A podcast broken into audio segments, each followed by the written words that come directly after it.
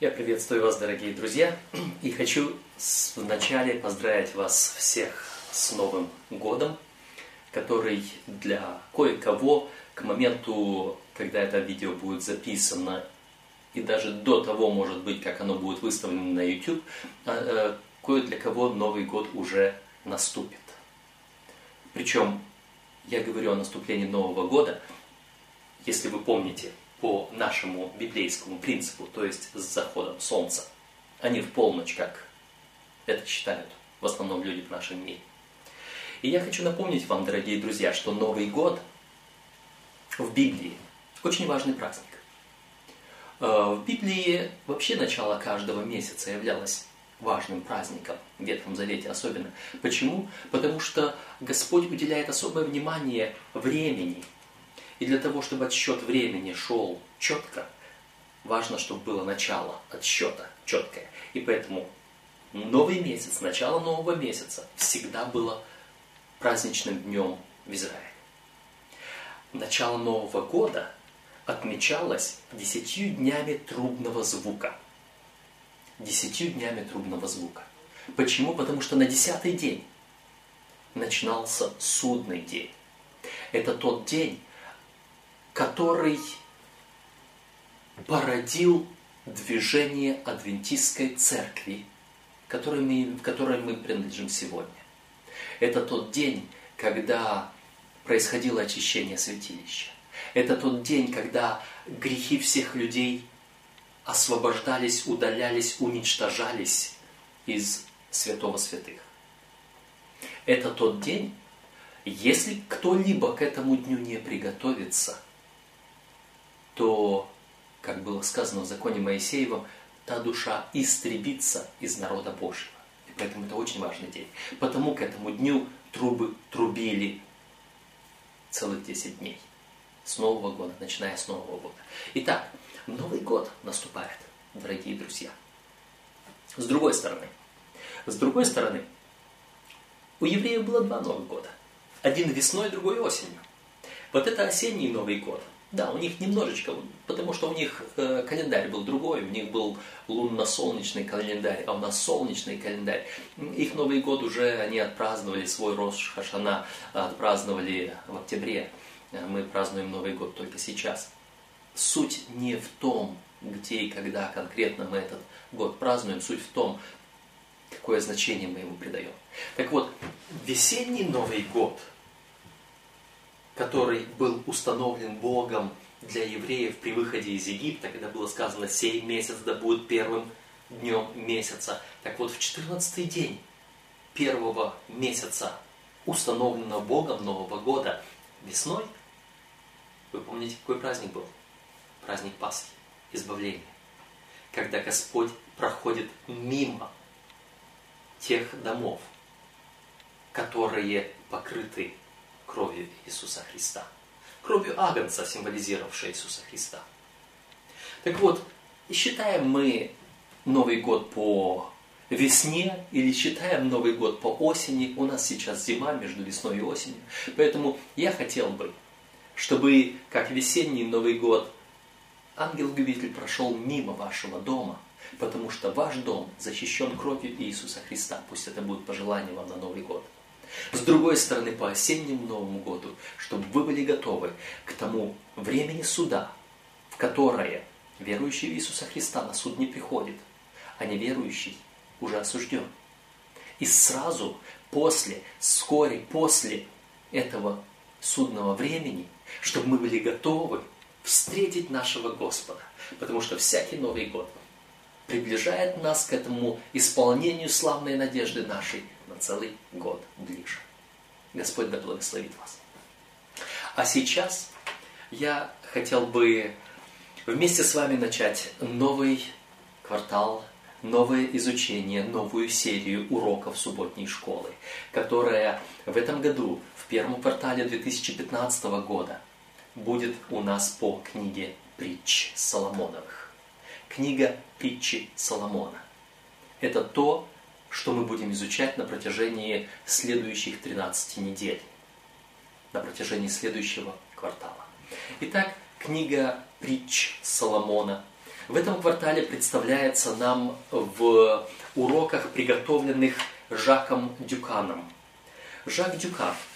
Этот человек нам известен по старой книге о Данииле э, «Стенание земли». Она давно уже напечатана, издана была в нашем издательстве и, возможно, уже и позабыта многим, уже давно раскуплена. Очень хорошая книга, которая передает учение пророчеств Даниила в таком доступном, народном, э, популярном стиле. Очень понятно. Я скажу, что мне понравилось то, как Жак Дюкан представлял эту книгу. Э, Жак Дюкан уважаемый человек, преподает еврейский язык и экзегезу Ветхого Завета. Он также занимает пост директора Института иудео-христианских исследований в университете Эндрюса. Он гражданин Франции, родился в Алжире. Жак Дюкан имеет докторскую степень по еврейскому языку в Страсбургского университета и степень доктора богословия университета Эндрюса. Жак Дюкан э, приезжал э, в Заокскую академию для преподавания некоторых дисциплин нашим студентам, поэтому кое-кто знаком с Жаком Дюканом лично. Э, в любом случае, это хороший, уважаемый человек, знающий священное писание, знающий э, текст оригинала, э, и э, поэтому он может в этом уроке представить нам некоторые детали книги притчи так, как понимали, по крайней мере, близко, наиболее близко к тому, как понимали эту книгу в свое время те, для кого она была написана первоначально. В то же самое время, в качестве вступления к книге притчи, я не буду сейчас читать э, то вступление, которое здесь дано на одном листочке под названием «Слова мудрецов». Вы сможете сами прочитать. Если у кого нет бумажного урочника, вы можете найти урочник субботней школы в этом тексте везде в интернете, э, в разных местах. Э, как говорится, Google в помощь. Но на всякий случай для тех, кто не знает, где искать, я подскажу. Э, тот сайт, на котором я всегда нахожу то, что мне необходимо, называется он, латинскими буквами пишем, adventist.su. SU. Soviet Union. Э, этот сайт adventist.su содержит в себе вкладочку «Субботняя школа», и там вы сможете найти и многие комментарии, там вы сможете найти урочники, там вы сможете найти очень многие размышления на, на тему субботней школы, поэтому там вы сможете скачать и сам урочник э, в удобном для вас виде и заниматься по нему. Итак, я планирую в этом квартале очень кратко, может быть, просматривать сам урок так, как он представлен в урочнике, но давать еще одну грань, э, как можно посмотреть, увидеть книгу притч Соломона. Потому что эта книга необычная. Потому что эта книга, э, я бы сказал, не всегда понимается так, как ее можно и стоит понимать. Эту книгу рассматривают только наполовину. А, я в свое время преподавал эм, в Заокской духовной академии, э, в основном на, а, в заочном отделении, преподавал э, поэтические книги Библии, в том числе и туда входит и книга притч. Поэтому хочется сказать сразу, что книга притч – это поэтическая книга. Вступление немного о еврейской поэзии. Еврейская поэзия, она не заключается в том строгом ритме и рифме, который отличает нам понятная современная поэзия. Наша поэзия строится на том, что количество слогов ударных, безударных в строках сочетается. Строки чередуются определенным образом, и эти строки и рифмуются. Какая, какое окончание одной строки, такое же окончание другой строки. Мы знаем это все. Мы поэзию обычно читаем. Еврейская поэзия не построена на рифме, и даже ритм, хотя он там имеется, но он не играет столь важную роль, как в современной поэзии. Но в еврейской поэзии идет параллелизм. Строки по две строки, иногда по три, по четыре, они имеют параллелизм. Есть три вида параллелизма. Синонимический параллелизм, когда одно и то же значение повторяется дважды, но двумя разными наборами слов. А, об одном и том же сказано, но по-разному. Давайте я для примера из той же самой книги притч покажу вам несколько таких примеров. Эм, допустим, притчи первая глава и эм, восьмой стих. «Слушай, сын мой, наставление отца твоего, и не отвергай завета матери твоей». Практически смысл один и тот же. Слушай отца и слушай наставление матери. Эм, оно параллельно идет одно и то же, одна и та же весть, один и тот же принцип, одна и та же, один и тот же смысл передается немножко разными словами. Будь послушен родителям, будь послушен тому, что тебе говорят. Поступай по рекомендациям по воспитанию твоих родителей. Вот этот смысл. Теперь, это синонимический параллелизм. И вот такое повторение, оно иногда помогает нам понять, о чем идет речь. Если из одного предложения не совсем понятно, смотри на второе предложение и увидишь, о чем идет речь. Э, одно поясняет другое, потому что они говорят об одном и том же.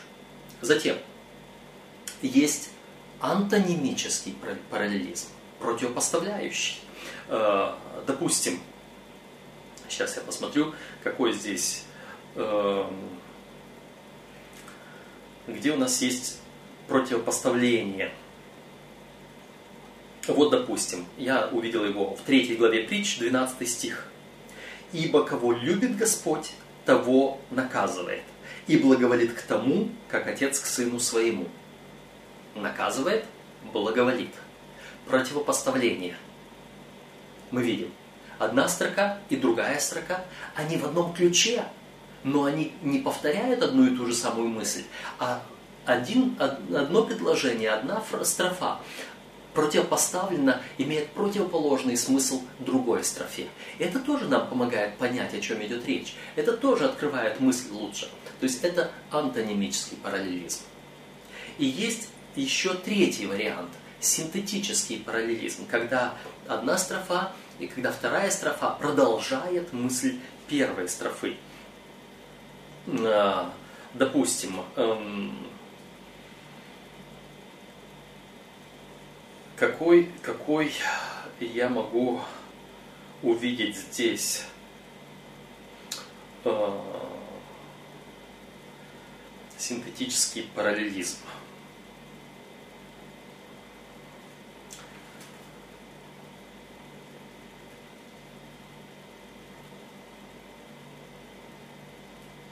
Здесь синтетический параллелизм встречается реже, и поэтому его сложнее так по-быстрому найти. Так, так, так, так, так. Смотрим, смотрим.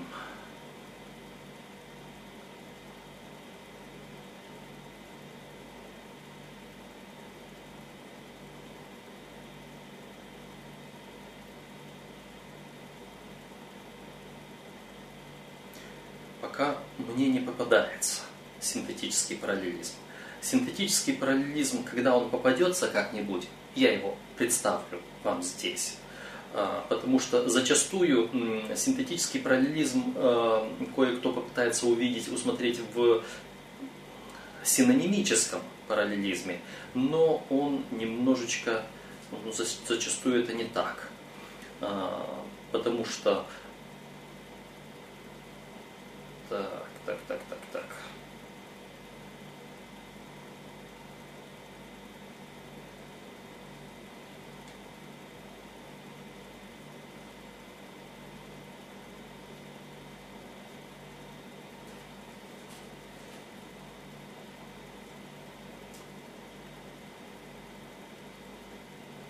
Вот этот, вот, наверное.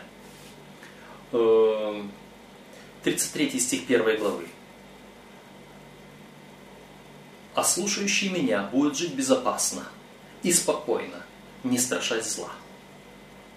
Повторяя, повторяется как будто бы, но здесь идет продолжение. Тут нет повторения слушающий меня. Будет жить безопасно, будет жить спокойно, не страшась зла. Здесь есть какая-то часть немножко синонимичного, но все-таки и эм, синтетически есть в том, потому что здесь нет повторения «а слушающий меня». Э, вот в этом стиле. Но я найду еще более э, хорошие э, образцы синтетического параллелизма. А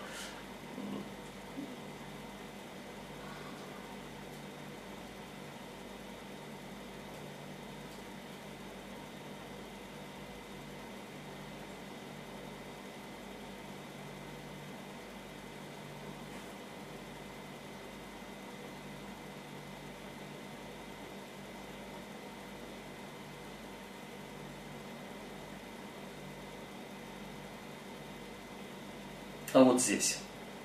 А, хотя нет, это то же самое. Нет, нет, нет, нет.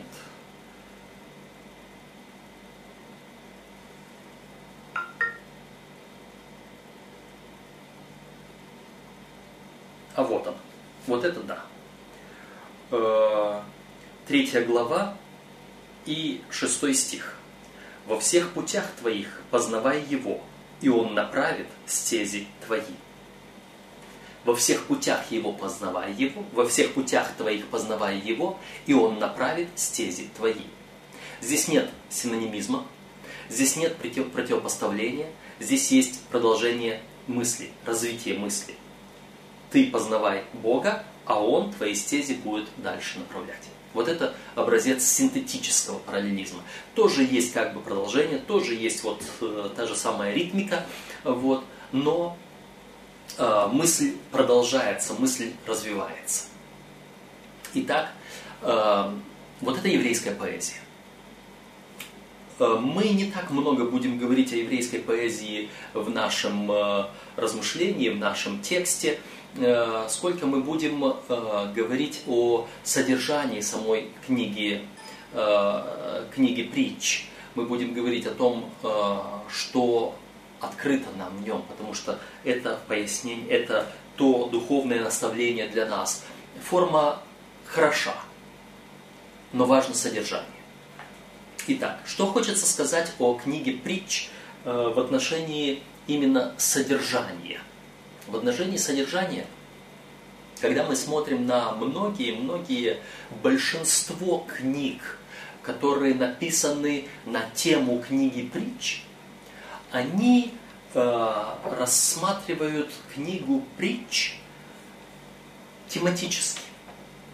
То есть они рассматривают, как если бы э, сама книга притч является сборником мудрых высказываний – но где эти мудрые высказывания просто сброшены в одну стопку, не рассортированы по темам. И большинство авторов книг по книге притчи, они ставят перед собой задачу рассортировать по темам то, что написано в книге притчи. Они выбирают отдельно все притчи, скажем, о мудрости, отдельно все книги притчи против ленности, отдельно все притчи э, против вина, отдельно все притчи против э, неразумной жены, отдельно все притчи против нехороших слов и так далее. И начинают говорить по темам. В свое время моя супруга взяла, изучила книгу притч, прочитала и выписала более 45 тем, если я правильно помню. Они у меня этот справочник был сделан, одни темы большие, другие темы маленькие, множество тем. И она рассортировала все притчи по вот этим темам. Но я задаю вопрос. Неужели мудрости Соломона хватило только на написание этих притч, но не хватило на их упорядочивание? Неужели он вот так вот мудрость ему приходила, смотрит на одно и говорит э, о птицах, а потом смотрит и говорит о кораблях, а потом смотрит, говорит о драгоценных камнях, потом смотрит на человека, говорит о людях, смотрит на женщин, говорит о женщинах. Неужели он вот так вот туда посмотрел, то и ничего упорядоченного нет? Не хватило ему мудрости упорядочить свои написания? Или даже если там одна из частей книги Притч была собрана эм, мудрыми людьми царя Изекии, неужели у тех мудрых людей не было возможности свой, свой сборник упорядочить? Странно. Жак Дюкан подходит немножечко по-другому, хотя отчасти так же. Когда вы посмотрите на э, оглавление нашего урочника, то вы тоже увидите здесь темы. Но в то же самое время он эти темы не вырывает со всех книг, а он находит одну, две, три центральные темы в главе или в группе рядом находящихся глав. И разбирает эти темы, эти главные, как он считает, как он видит их ключевые мысли в книге притч. При всем этом первые вообще не могут ответить на вопрос, почему в книге притч есть несколько притч, повторяющихся в разных местах и в разных контекстах. Я хотел бы предложить вам другой метод изучения притч, который задействует саму сущность притчи. И с этого мы и начнем наше размышление над нашим уроком. Итак, первый урок – голос мудрости. Притчи, 1 глава, 7 стих, избран нам как памятный текст, начало мудрости – страх Господень. Глупцы только презирают мудрость и наставление. Начало мудрости – страх Господень. Глупцы презирают мудрость и наставление. Здесь противопоставление, антонимический параллелизм.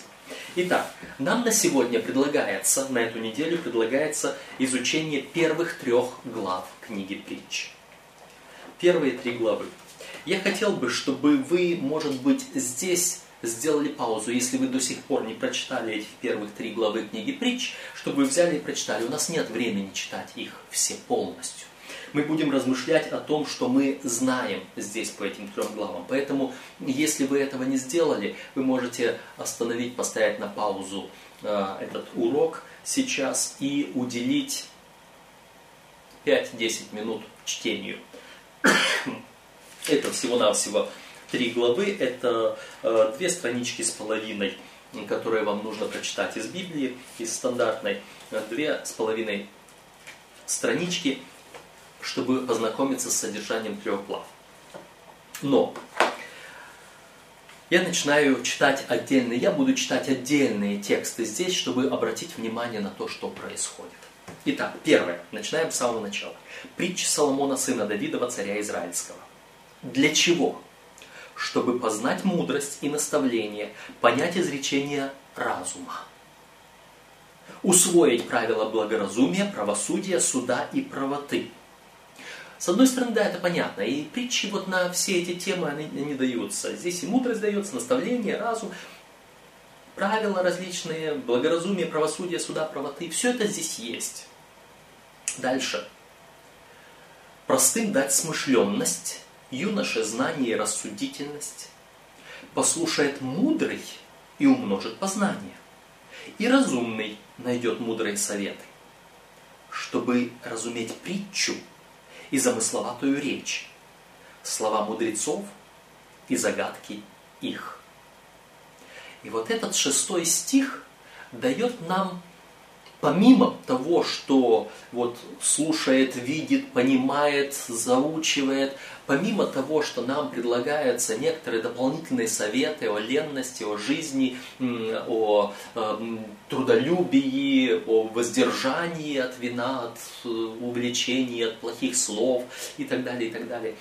Помимо вот этих вот всех тем, которые здесь имеются, шестой стих говорит еще о чтобы разуметь притчу. Что значит разуметь притчу? У нас сразу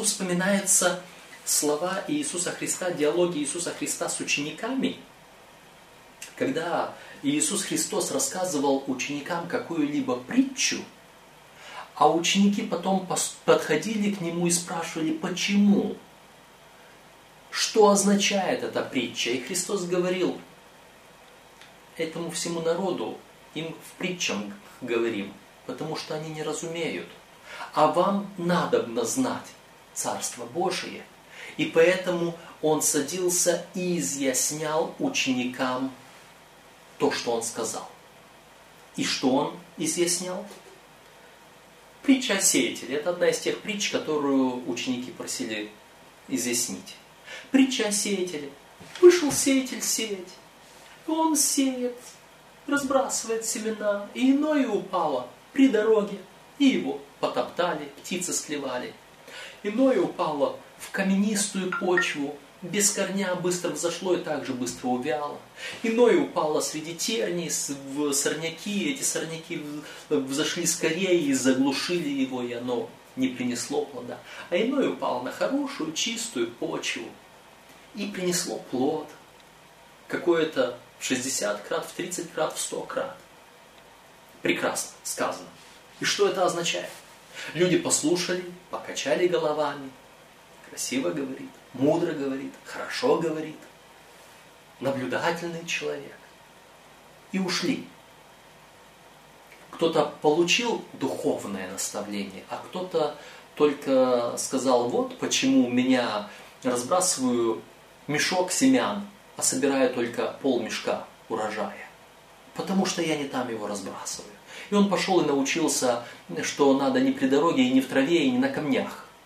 А если хочешь, э, чтобы зашло, надо сначала эту твердую тропинку вскопать, нужно камни выбросить, нужно сорняки все повыкорчевывать. И тогда сей. Многие люди ходили за Иисусом Христом, потому что они ели и насытились. Они шли за хлебом и рыбой.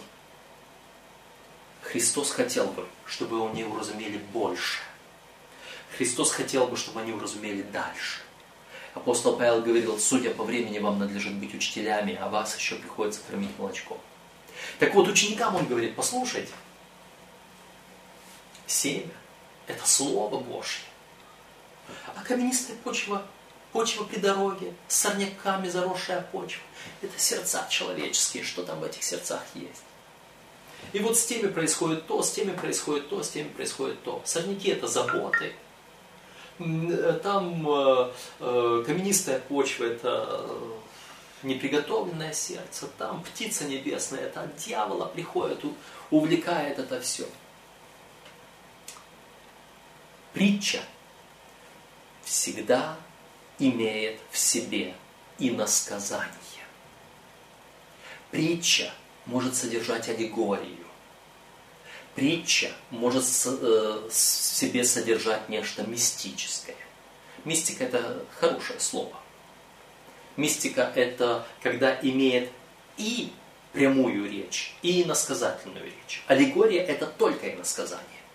Аллегорию мы не читаем так, как она есть на самом деле.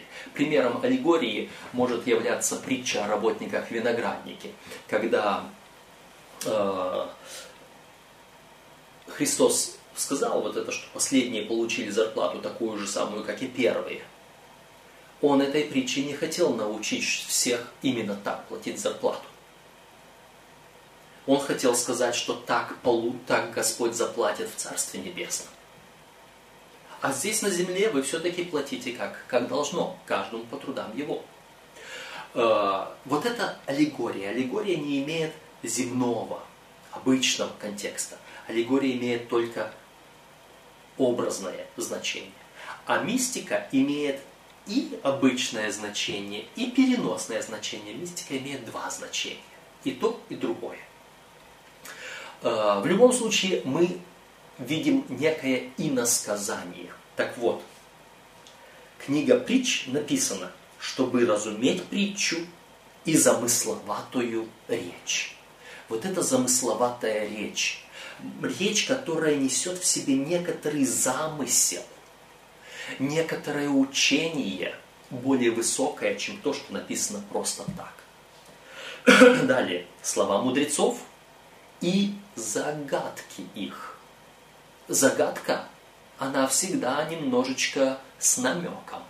С намеком на то, на что-то другое. Загадка не все вот прямо вот так вот взял, да и высказал, о чем хотел сказать. Он высказал, а дальше додумай. А дальше пойми.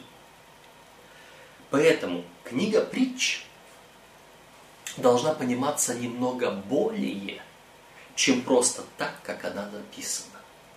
И понимание книги притч лежит во всей, книге, во всей Библии, потому что здесь та же самая библейская символика, и мы ее увидим. Итак, начало мудрости – страх Господень. Глупцы только презирают мудрость и наставление. Чтобы понять мудрость книги притч, нужно иметь страх Господень. Нужно подходить к этой книге с Господом, с благоговением, с уважением к Богу, с боязнью сделать что-либо без Бога. Потому что все, что человек делает без Христа, несет на себе отпечаток эгоизма и греха. Так написано в книге «Путь ко Христу», если вы помните. А апостол Павел говорит, все, что не по вере, есть грех. А грех – это нарушение первой заповеди, да не будет у тебя других богов пред лицом моим. То есть, когда я беру Бога и отставляю в сторону, а на его место ставлю себя или кого-то другого, как сделала Ева, отодвинула Бога в сторону и поставила на место Бога сначала змея, а потом себя, потому что сама захотела быть как боги. Вот. Вот когда вот таким образом подходишь к Писанию, к книге притч, тогда это будет не, не мудрость с Господом, а это будет глупость, презирающая мудрость и наставление. Итак, дальше текст говорит нам, «Слушай, сын, наставления отца твоего, и не отвергай завета матери твоей, потому что это прекрасный венок для головы твоей, украшение для шеи твоей». Здесь автор нашего урочника предлагает нам поговорить о воспитании. И воспитание – это очень важная часть он говорит о подлинном воспитании. Перед этим он поговорил о том, что такое э, начало мудрости и так далее. Э, воспитание – это прекрасная вещь. Я думаю, что то, что написано здесь в уроке, оно м, поможет вам, потому что здесь есть ссылки и на Священное Писание, и на Дух Пророчества. Это поможет вам очень много узнать, понять о желании Божьем относительно вас самих, потому что мы дети Божьи, мы воспитываемся Богом. И о желании Бога, как создавать, как дальше воспитывать ваших детей, вашу семью, потому что это тоже важно. Итак, но мы сейчас будем говорить э, больше вот в этом духовном ключе, который я хотел бы вам показать. Итак, десятый стих. «Сын мой, если будут склонять тебя грешники, не соглашайся. Если будут говорить, иди с нами, сделаем засаду для убийства, подстережем непорочного без вины, живых поглотим их, как преисподние, целых, как нисходящих в могилу и так далее. Скажите, пожалуйста, как часто, как часто злые люди приходят поначалу к кому-либо доброму и предлагают, давай сделаем преступление давай пойдем грабанем банк, давай пойдем убьем человека, давай пойдем еще что-то сделаем нехорошее. Обычно никто не предлагает плохое вот так прямо, открыто. Плохое предлагается завуалированно. Уже потом, когда человек полностью вовлечен, когда человек уже пойман, когда человек уже в тупике, уже в капкане, когда сидит на крючке, когда им можно шантажировать, тогда ему могут прямо сказать, а теперь пойди и сделай то. Если ты этого не сделаешь, то знаешь, что у нас есть много против тебя различных аргументов. И поэтому мы знаем, как тебя вынудить, заставить, как тебя загнать в угол так, что у тебя не будет выхода, а ты только пойдешь и сделаешь это преступление. Потому что мы уже с тобой повязаны, и поэтому я не допущу, чтобы ты ушел от этого. Мы будем с тобой до конца. Вот так, это такой метод у тех преступников, которые захотят завлечь со собой других. Обычно так не подходит. Но если будут тебе говорить, иди с нами, сделаем засаду для убийства. В то же самое время, то же самое время, а что Христос назвал убийством в пятой главе Евангелия от Матфея. Когда Христос сказал о заповеди Божией, вы знаете, что сказано? Не убей. А я говорю вам, кто гневается на ближнего своего напрасно, кто скажет на ближнего своего пустой человек, или еще там какое-то неприличное, неприятное слово, тот уже виновен в том же самом. Как часто мы с легкостью откликаемся на приглашение других языком, словами, убить другого. Что мы должны делать, когда сплетничаем?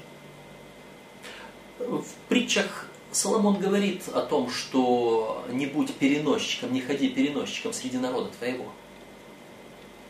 Это один из текстов, мы сейчас не будем его вспоминать, до него дойдем как-нибудь, может быть.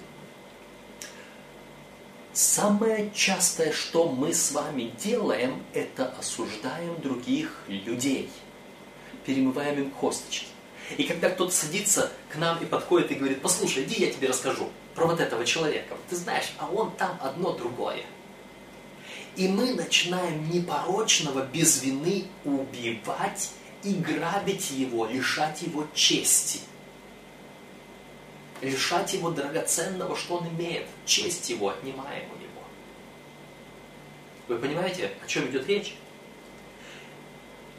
Вот здесь вот этот отрывок, который говорит об этом. Потому что многие бегут к злу и спешат на пролитие крови. То есть сразу же предостерегается против того, чтобы мы не влезали в осуждение, в сплетни, каких очень много вокруг нас. И это, наверное, один из самых распространенных грехов в Церкви Божьей. Между прочим, эта книга притч, она написана для народа Божьего, для Церкви Божьей. И мы здесь увидим, как здесь Церковь Божья прописана на каждой странице. И это то, что нужно. Да, это воспитание в церкви. И мы должны, если вы имеете отношение к воспитанию, и часто, зачастую меня э, смотрят, слушают учителя субботней школы, которые являются служителями Церкви Божией и которые воспитывают свой класс, то вот здесь, когда Жак Дюкан вам предлагает подумать о воспитании, подумайте о том, к чему вы воспитываете людей – Потому что членам вашего, вашего класса субботней школы вряд ли будут так быстро склонять к убийству и воровству, о чем написано вот здесь, к обычному физическому. Может быть, я не исключаю, потому что есть разные люди, приходят в церковь. Один на тысячу, один на десять тысяч. Появится и тот, который стоит перед открытым искушением, что его вот здесь вот тянут, склоняют на открытое преступление. Но один из двух нет. Два из трех? Нет. Четверо из пяти или девять из десяти сталкиваются регулярно в церкви с открытым призывом к духовному убийству языком, к духовному ограблению языком в сплетнях. Поэтому это пункт, относящийся к воспитанию. Поэтому 19 стих. «Таковы пути всякого, кто алчит чужого добра. Оно отнимает жизнь у завладевшего им». Это о чем? А это о том, что жизнь вечная будет отнята у того человека, который завладевает чужой честью. Жизнь вечная будет отнята у того человека, который клевещет языком, который не просто клевещет, клевета немножко другое, а который сплетничает о другом. И сплетнями своими честь человека отнимает, жизнь человека отнимает, духовно его убивает, нарушает шестую заповедь по принципу Иисуса Христа в пятой главе Евангелия от Матфея. Итак, по этой причине премудрость возглашает на улицах, на площадях возвышает голос свой, в главных местах собраний проповедует – при входе в городские ворота говорит речь свою. Премудрость. Мы потом еще поговорим, что такое премудрость. Потому что премудрость это тоже важный момент. Нам нужно познакомиться с этой премудростью. Здесь премудрость, вы видите, она стоит и проповедует. Это не просто некая абстракция, некое знание, некое, может быть, состояние ума человеческого. Нет, мы здесь видим премудрость олицетворенная. Премудрость в виде личности стоит, возглашает, проповедует – в разных местах. При, при воротах города, там, где была в воротах города, обычно площади были торговые, судебные и прочие. Там решались все вопросы.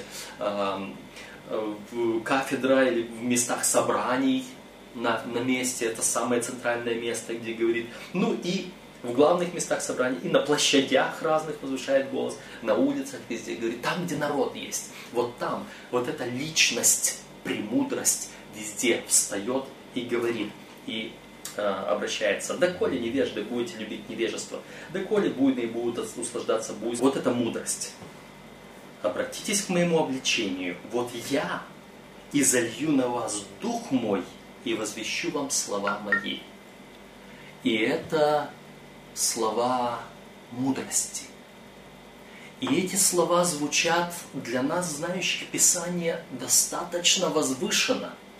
Это не слова Соломона – это слова немного более, нет, много более высокой личности. И мы увидим, чьи это слова. Я звала вас, и вы не послушались, протирала руку мою, не было внимающего, вы отвергли все мои советы и обличения мои не приняли. Кто-то отвергает иногда того, кто звал. Сразу же у нас вспоминаются слова Иисуса Христа, которые глядя на Силионской горы, на город Иерусалим, говорил, сколько раз я пытался собрать вас, как птица птицов под крыла свои, а вы не захотели. Вы видите параллель. Она чувствуется здесь. Зато я посмеюсь вашей погибели, порадуюсь, когда придет на вас ужас, когда придет на вас ужас, как вихрь и так далее. Тогда будут звать меня, и я не услышу. С утра будут искать меня, и не найдут меня за то, что они возненавидели знания и не избрали для себя страха Господня, не приняли совета и так далее. Вспоминаются слова Моса, звучат так ясно, что Бог написал наперед. Что люди горько страдать все будут, как жаждой томимый народ. Да? Амос говорит, в то время будут ходить от моря до моря в поисках Слова Господня и не смогут найти. Вот эти слова, параллель. Это то, что будет. Зато и будут они вкушать от плодов путей своих и насыщаться от помыслов своих, потому что упорство невежд убьет их, и беспечность глупцов погубит их и так далее. Итак, мы уже замечаем, что здесь есть определенный духовный смысл в этой книге. Здесь есть определенная весть от мудрости, и кто это мудрость? Кто это мудрость? Вторая глава говорит о том, что Господь дает мудрость, это 6 стих, из уст Его знание и разум. Он сохраняет для праведных спасение, Он щит для ходящих непорочно, Он охраняет пути правды и оберегает стезю святых своих. Откуда мудрость? От Господа. Господь – это Он. Когда мудрость войдет в сердце твое – и знание будет приятно тебе, тогда рассудительность будет оберегать тебя, разум будет охранять тебя, дабы спасти тебя пути злого от человека, говорящего ложь. Когда мудрость войдет в сердце твое, когда мудрость жить будет жить в сердце твое, вот тогда она будет оберегать тебя, вот этот вот разум будет водить тобою. И я сразу думаю о тех других текстах, которые говорят 1 Иоанна, 3 глава, с 6 по 9 стихи сказано о том, что тот, который во Христе, тот не согрешает, у кого сердце, в сердце живет Христос, тот не делает греха. А кто делает грех, тот никогда не видел не познал Христа. А Филиппийцам 2 глава с 12 по 15 стихи говорится о том, что Бог производит в нас и желание и действия по своему благоволению, а мы только послушно выполняем все, что должны, чтобы быть чистыми, неукоризненными. Вот оно. Премудрость входит в мое сердце, как Христос. Который живет в моем сердце и оберегает меня. И когда я слушаю премудрости, то я не буду уклоняться на злые пути. Для чего нужна эта премудрость? Смотрите, чтобы спасти тебя от пути злого и от человека, говорящего ложь. Чтобы спасти тебя от пути злого, говоря о том, что, что такое путь. Злой путь. Это не просто, чтобы я пошел не, скажем так, по улице налево, а по улице направо, потому что улица налево уходит в другую сторону, а улица направо уходит туда, куда надо. Это не об этом злом пути. И когда речь идет о злом пути, это идет путь жизни. А путь жизни есть путь широкий, путь, путь узкий. Это то, что ведет нас к вечной нашей участи. А параллелизм, синонимический параллелизм, от пути злого спасти и от человека, говорящего ложь. А кто такой человек, говорящий ложь? А при чем здесь человек, говорящий ложь? Злой путь и человек, говорящий ложь. Э, хочет ли Соломон уберечь меня от человека, который мне сейчас обманет и скажет, ты знаешь, я купил вот эту вещь не на базаре, а в магазине, не за 50 рублей, а за 30 рублей? Или за 130 рублей? В зависимости от того, что он хочет. Да, этот человек говорит ложь.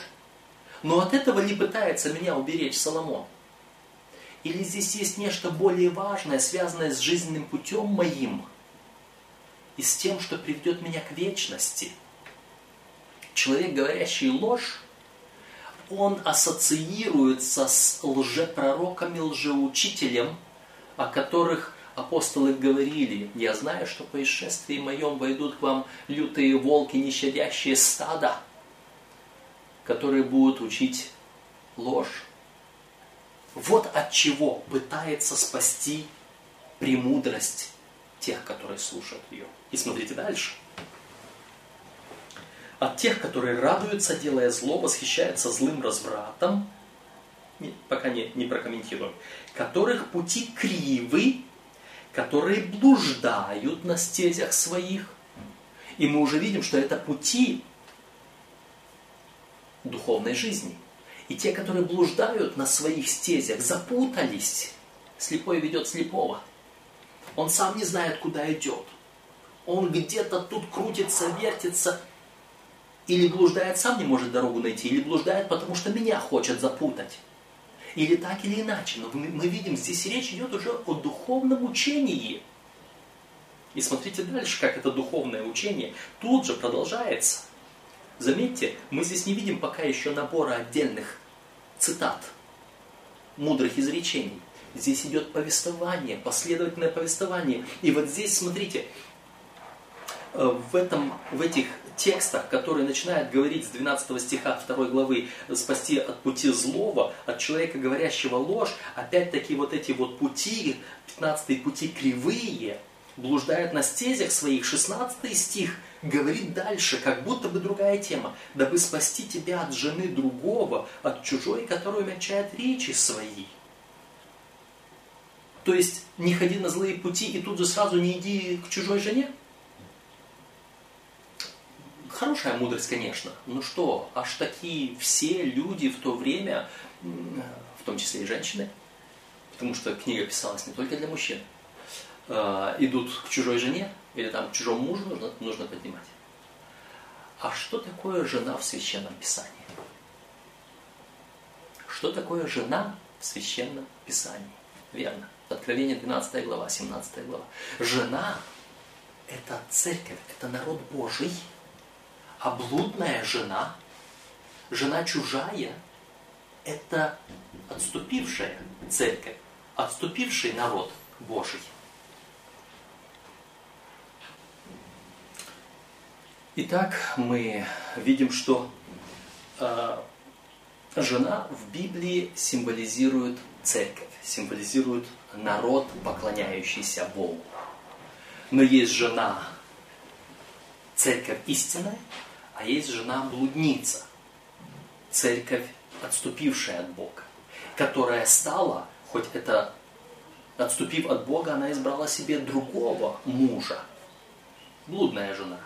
Сравнение с книгой пророка Осии, как Господь пытался себе выкупить свою жену, ну, от другого, от чужих, от этих всех. В любом случае, кто эта жена? От жены другого, от чужой, которая умягчает речи свои.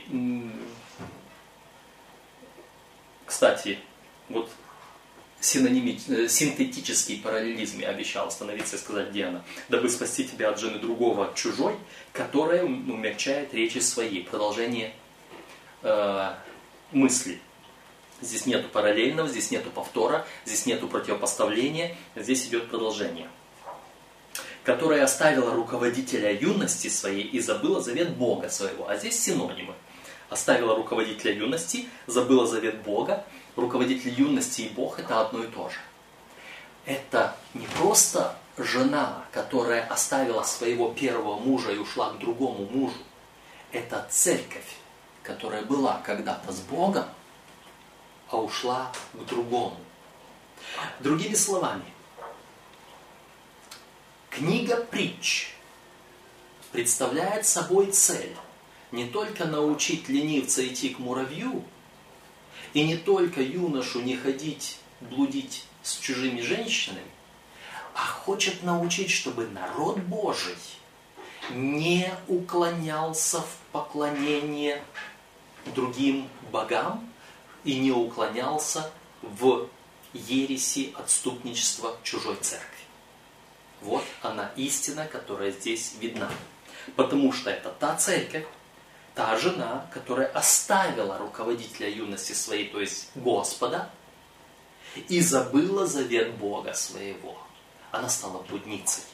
У нее уже предыдущий стих, э, предпредыдущий, 15 стих, у нее уже пути кривы, она уже блуждает на стезях своих, и она только умягчает речи свои, делает красивыми. Любая, любая ложь, любое лжеучение, любая ересь, она подается красивыми словечками, умягченными, приятными.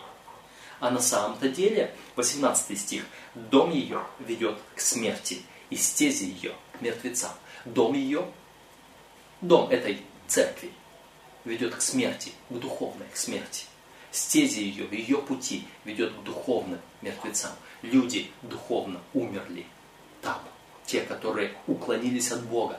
Они мудрствуют, они философствуют, они красиво говорят, красиво проповедуют. Помните, Христос говорил, а, что в тот день, когда Он говорил о суде, в тот день, говорит, многие придут и будут говорить, не твоим ли именем мы и проповедовали, и чудеса творили, и беса изгоняли, и все прочее. А он скажет, я никогда не знал вас, отойдите от меня, делающие беззаконие.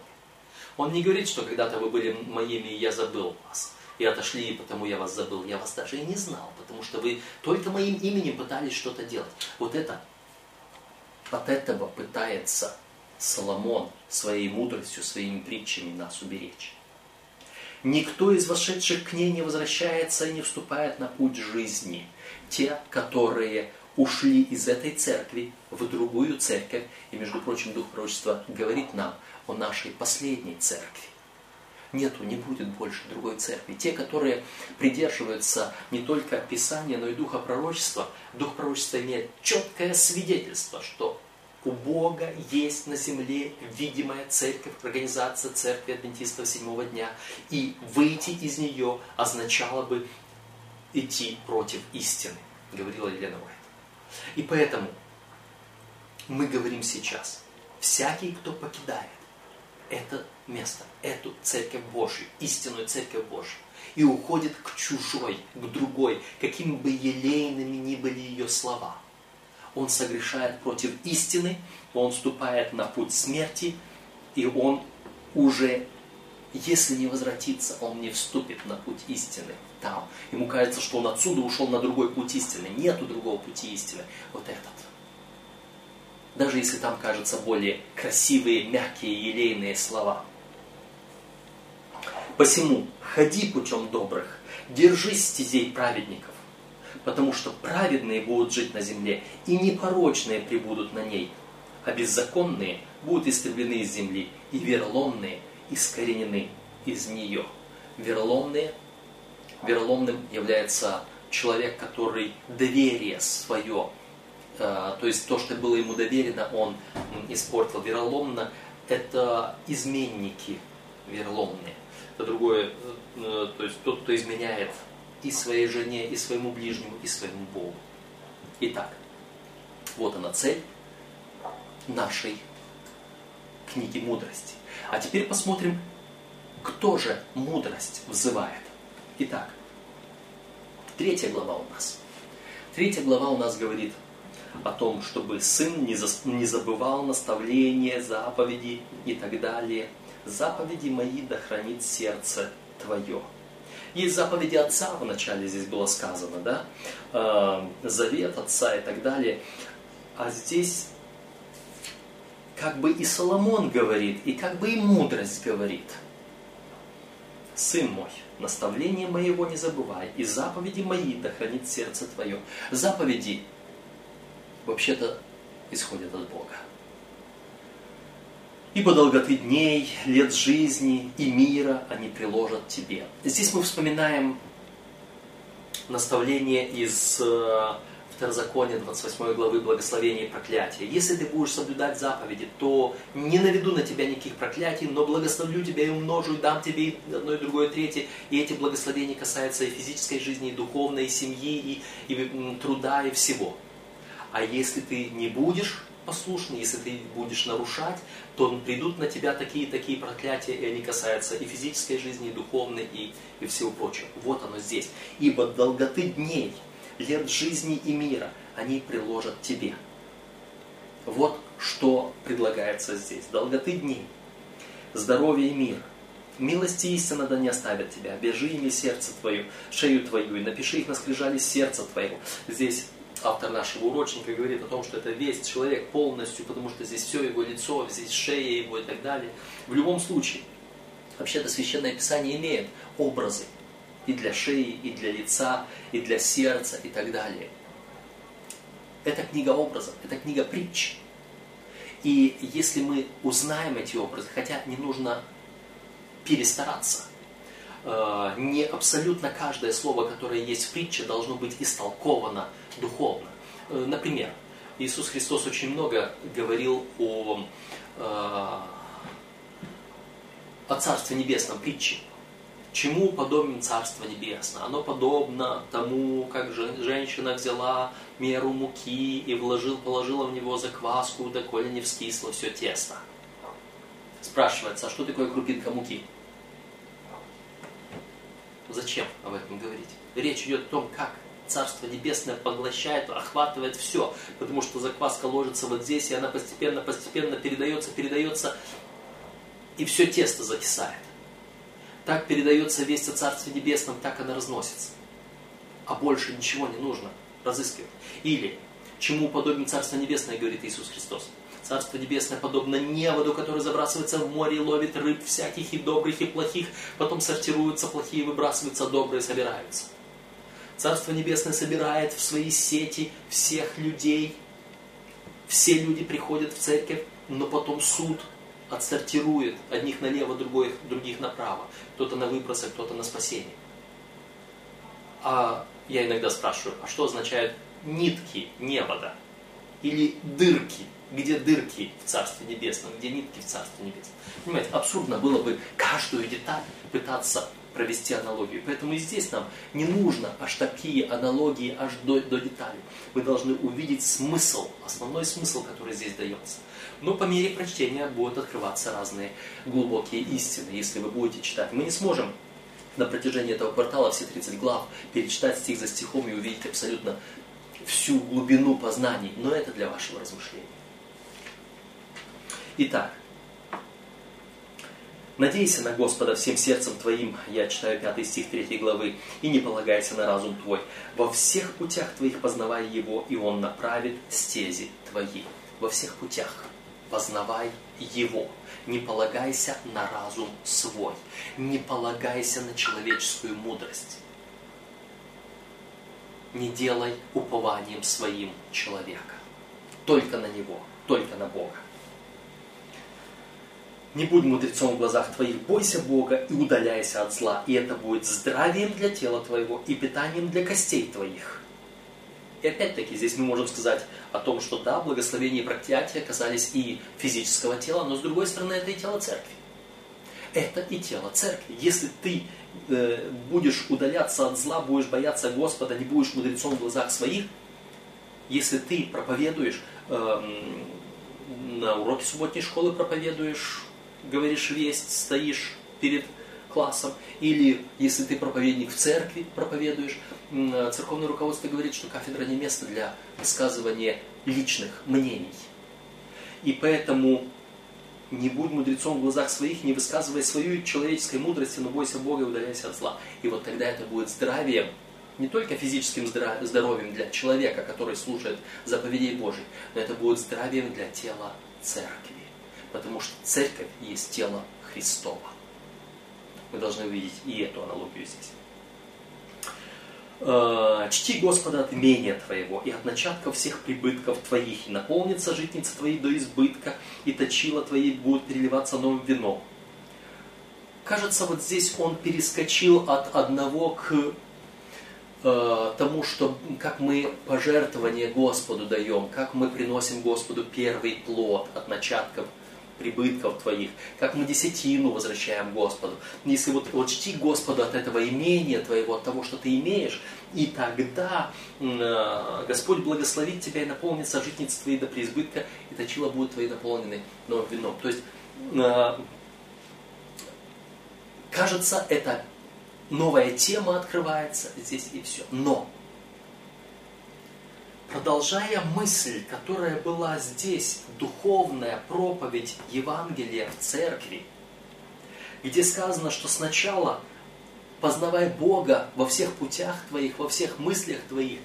Первое, что ты делаешь, любое, что у тебя есть, отдавай Господу, в том числе и в духовном, и прославь Бога, и найди Бога во всяком духовном учении, которое приходит к тебе.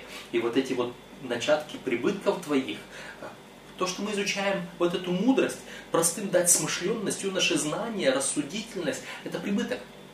Я получил мудрость и знание. И вот начаток этой мудрости отдай Господу, чти Господа. И свою мудрость употреби для Бога. Дух Святой дает свои дары для того, чтобы мы послужили другим послужили Господу, для Его церкви, для тела, для, для устроения тела Христова. Вот для чего Господь дает. И поэтому первое, что нужно, сделать для Господа. Книга пророка Агея. Э, она начинается с того, что время ли вам жить в домах ваших роскошных, устроенных, украшенных, в то время, когда Дом Божий в запустении. Оставьте свои домы, идите, стройте дерева, носите, носите дерева, стройте дом, и тогда, потому что вы иначе собираете для дырявого кошелька, вы собираете для, для ничего. Это можно сказать и в физическом виде. Чти Господа имения твоего. То есть, если ты будешь только себе-себе зарабатывать, а не будешь приносить э, пожертвования э, и десятины Господу, то ты будешь для дырявого кошелька зарабатывать. Деньги будут как, как песок, как вода сквозь пальцы проходить и не задерживаться, и ты не будешь иметь ничего. Почему? Благословения нету. Потому что ты захотел себе удержать все 10 частей. Ты захотел себе удержать все материальное, физическое. Ты захотел сначала свой дом устроить. И поэтому откуда благословение? Но это касается и духовного, и служения также. Эм, когда Господь дал мне различный прибыток в моей душе, в моих знаниях, в моих умениях, в моей мудрости, в моем всем. Для чего?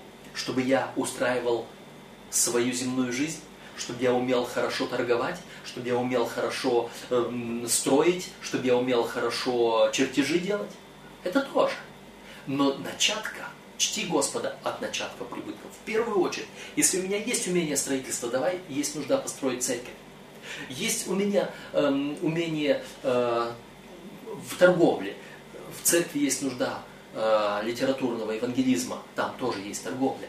Есть у меня еще что-то такое, бизнес создать, в церкви тоже есть. Вот сейчас открываются новые виды бизнеса, и санатории открываются, и э, э, магазины здорового питания, и фабрики здорового питания, и так далее, и так далее. Послужи Господу. Есть у тебя что-то, послужи Господу. И, естественно, послужи в своей церкви, потому что в церкви так много. Что сегодня делают большинство членов церкви? Они приходят, садятся удобно и говорят, ну давай, давай, пастор, говори, я по тебя послушаю. Пастор призывает, пойдем на евангельское служение. Да ты знаешь, у меня работа, у меня дела, у меня друзья, у меня... Я отдых запланировал, там встречу с друзьями. Ты знаешь, как-нибудь другой раз. Чти Господа от начатков прибытков твоих. Сначала Господу, сначала Ему послужи и временем, и силами, и способностью всем, а потом все остальное. И не отвергай наказание, сын мой, не отвергайся, не тягоси обличением его, это 11 стих. 12. Кого любит Господь, того и наказывает, и благоволит к тому, как отец к сыну своему. Когда Господь вот таким образом обличает тебя и меня, не отвергайся. Потому что это будет благословением для нас, потому что Господь любит нас. Не тяготись обличением Его. Блажен человек, который снискал мудрость, и человек, который приобрел разум. Тот, который снискал мудрость и приобрел разум, тот блажен. Кто?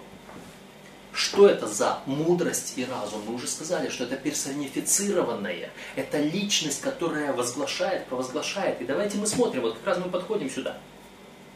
То, что она дороже всех драгоценных камней, ничто не, из желаемого тобою не сравнится с нею. То есть это показывает это самое-самое-самое-самое. Что у нас самое лучшее есть, самое драгоценное есть? Что есть то, чего Господь не пожалел ради всех нас? Кого Господь отдал ради всех нас? Кто самый драгоценный? Наш Спаситель Иисус Христос. Смотрите.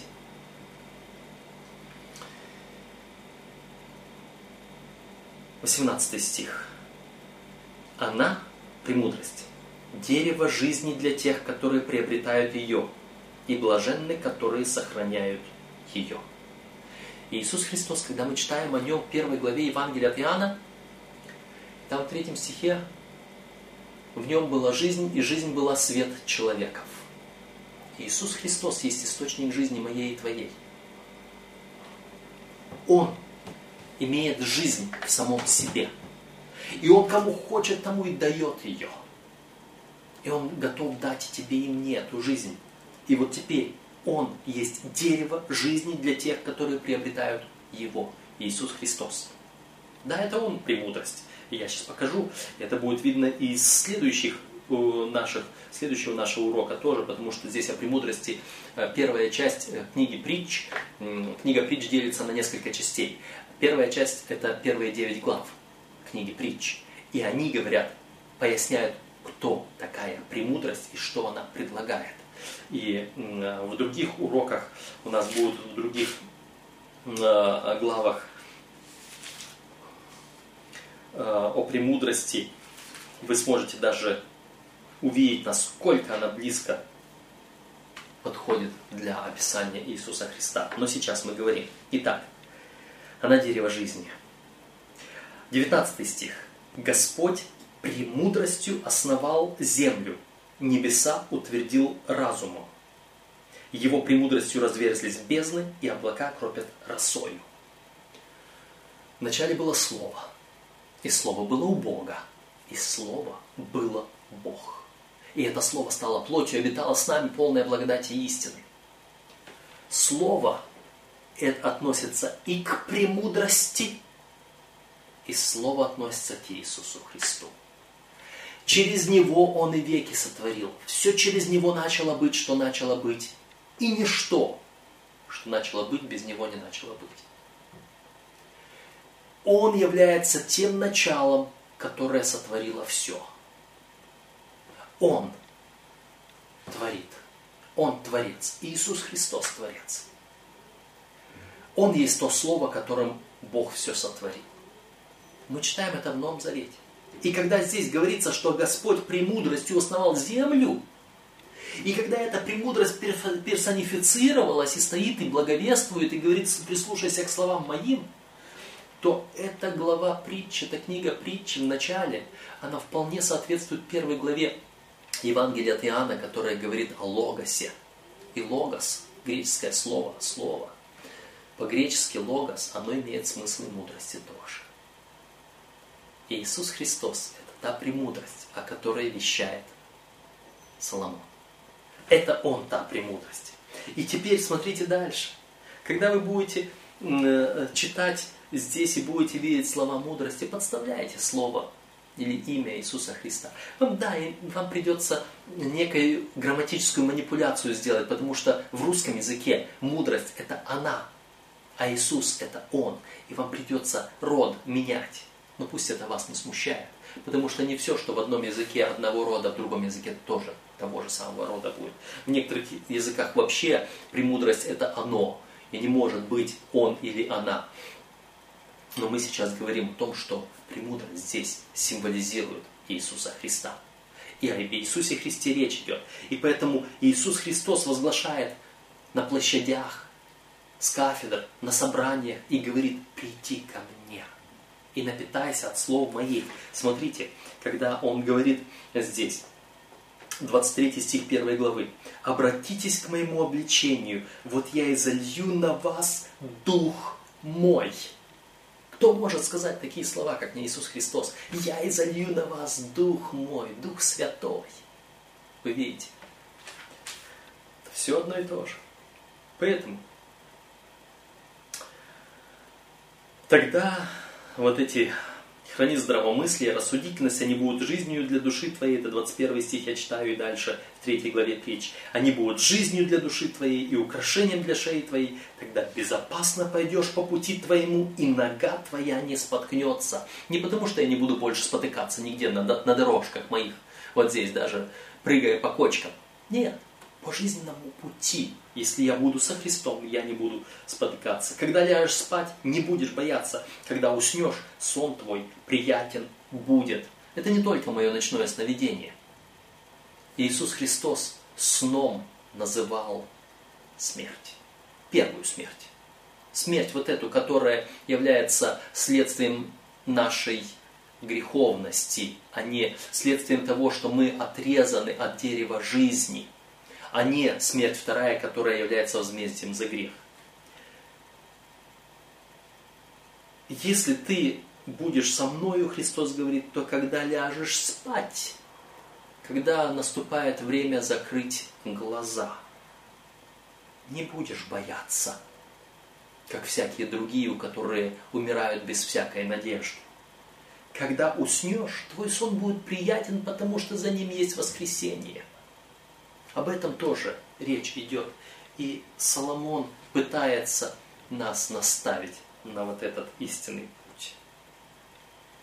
Не убоишься нечестивого, не, убоишься внезапного страха и пагубы от нечестивых, когда она придет, потому что Господь будет упованием твоим и сохранит ногу твою от уловления. Поэтому не отказывай благодеяние нуждающемуся, когда рука твоя в силе сделать его и благодеяние нуждающемуся. Вот здесь будьте внимательны. Это не только милостыню подать нуждающемуся человеку или поднять упавшего, споткнувшегося физически человека. Это тоже.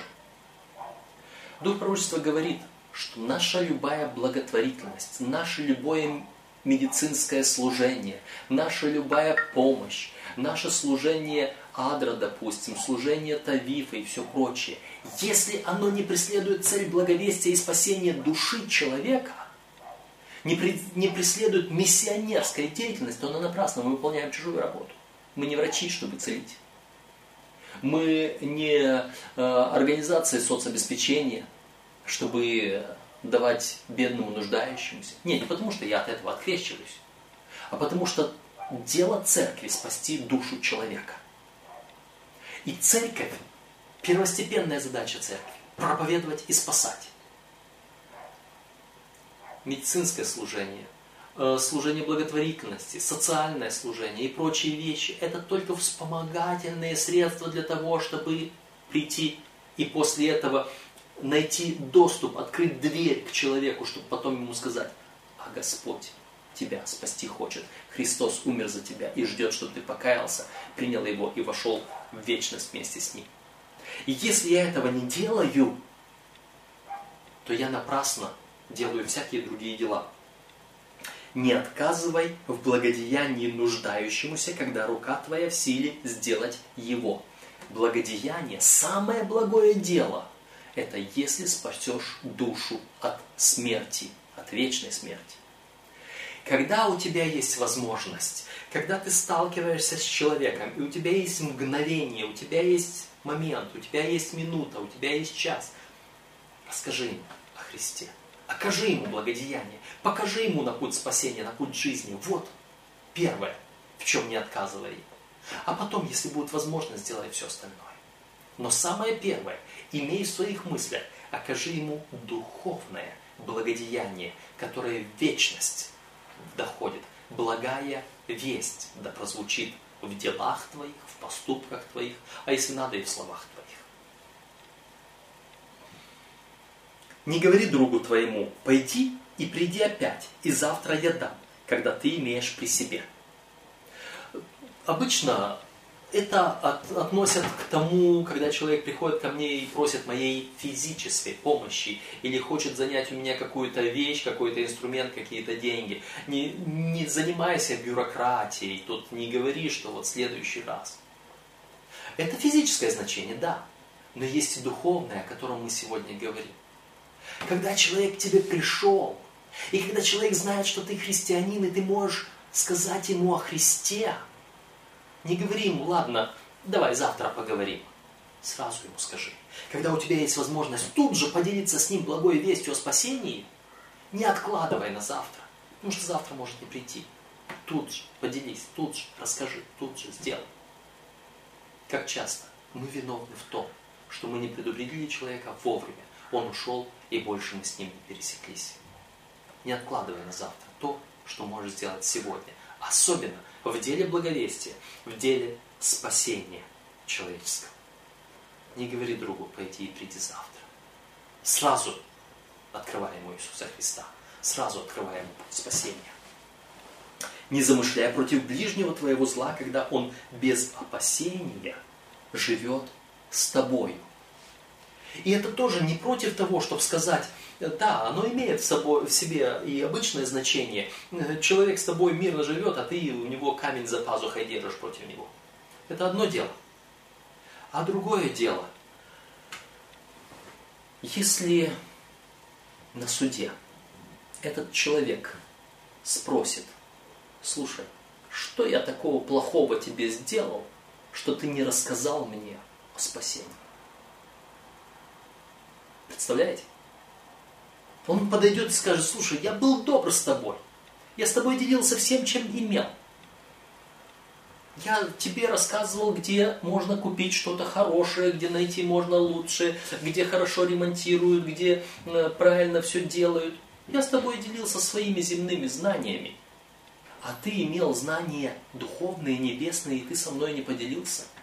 Почему ты замыслил зло, зло против меня, чтобы я погиб в неведении и в незнании того, что знал и ведал, чем ведал ты. Поэтому не замышляй против ближнего твоего зла, когда он без опасения живет с тобою. Если ты ему не говоришь о спасении, ты замышляешь против него зло. Ты замышляешь его погибель. Вот о чем речь идет здесь. Не ссорься с человеком без причины, когда он не сделал зла тебе. Что значит ссориться с человеком без причины? Что получается, когда мы ссоримся с человеком? Стена разделения. Не строй стену разделения. Что делали евреи с язычниками? Почему они не благовествовали им? Господь поместил евреев, отделил Авраама и его потомство, чтобы они были светом для всех народов. А они закрылись. Они поставили стену разделения. Они стали ссориться – без причины со своими соседями, с теми, которые не сделали им зла. Немного позже, во времена Соломона нет, а позже уже были самаряне. И иудеи с самарянами не хотели сообщаться. Почему самаряне были плохие? Да нет. Но почему-то они воздвигли стену разделения, поссорились с ними. Это кто начал делать? Христиане. Вернее, народ Божий, иудеи. А мы здесь, христиане, зачастую бываем виновны в том, что мы воздвигаем стену, барьеры между собой и другими людьми. Без причины этого не делай, когда он не сделал зла тебе. Не соревнуй человеку, поступающему насильственно, и не избирай ни одного из путей его. потому что мерзость перед Господом развратной, а с праведным у него общение. Проклятие Господне на доме нечестивого, а жилище благочестивых он благословляет. Кто такой нечестивый из того, что мы с вами увидели? Нечестивый это тот, который не заботится о Царстве Небесном, не заботится о ближнем своем, чтобы он получил спасение. Мудрые наследуют славу, а глупые – бесславие. Глупые – это те, которые даже среди народа Божьего живут без Господа, не принимают мудрость, которая взывает к ним, чтобы они могли ходить по путям прямым, не уклоняться к жене церкви чужой, и которые не делают зла ближнему, но желают ему добра, то есть вечного спасения. Вот об этом наша тема сегодня. Вы можете прочитать в ваших уроках еще много прекрасных тем в отношении того, что автор урочника нам предлагает. Вы можете все это увидеть. Но я думаю, что духовное рассмотрение книги «Притч», оно поможет вам увидеть еще большую красоту в этих уроках, чем даже то, что нам предлагается. Да благословит вас Господь с Господом, с Его мудростью. Ему начало, и Ему да все прибудет.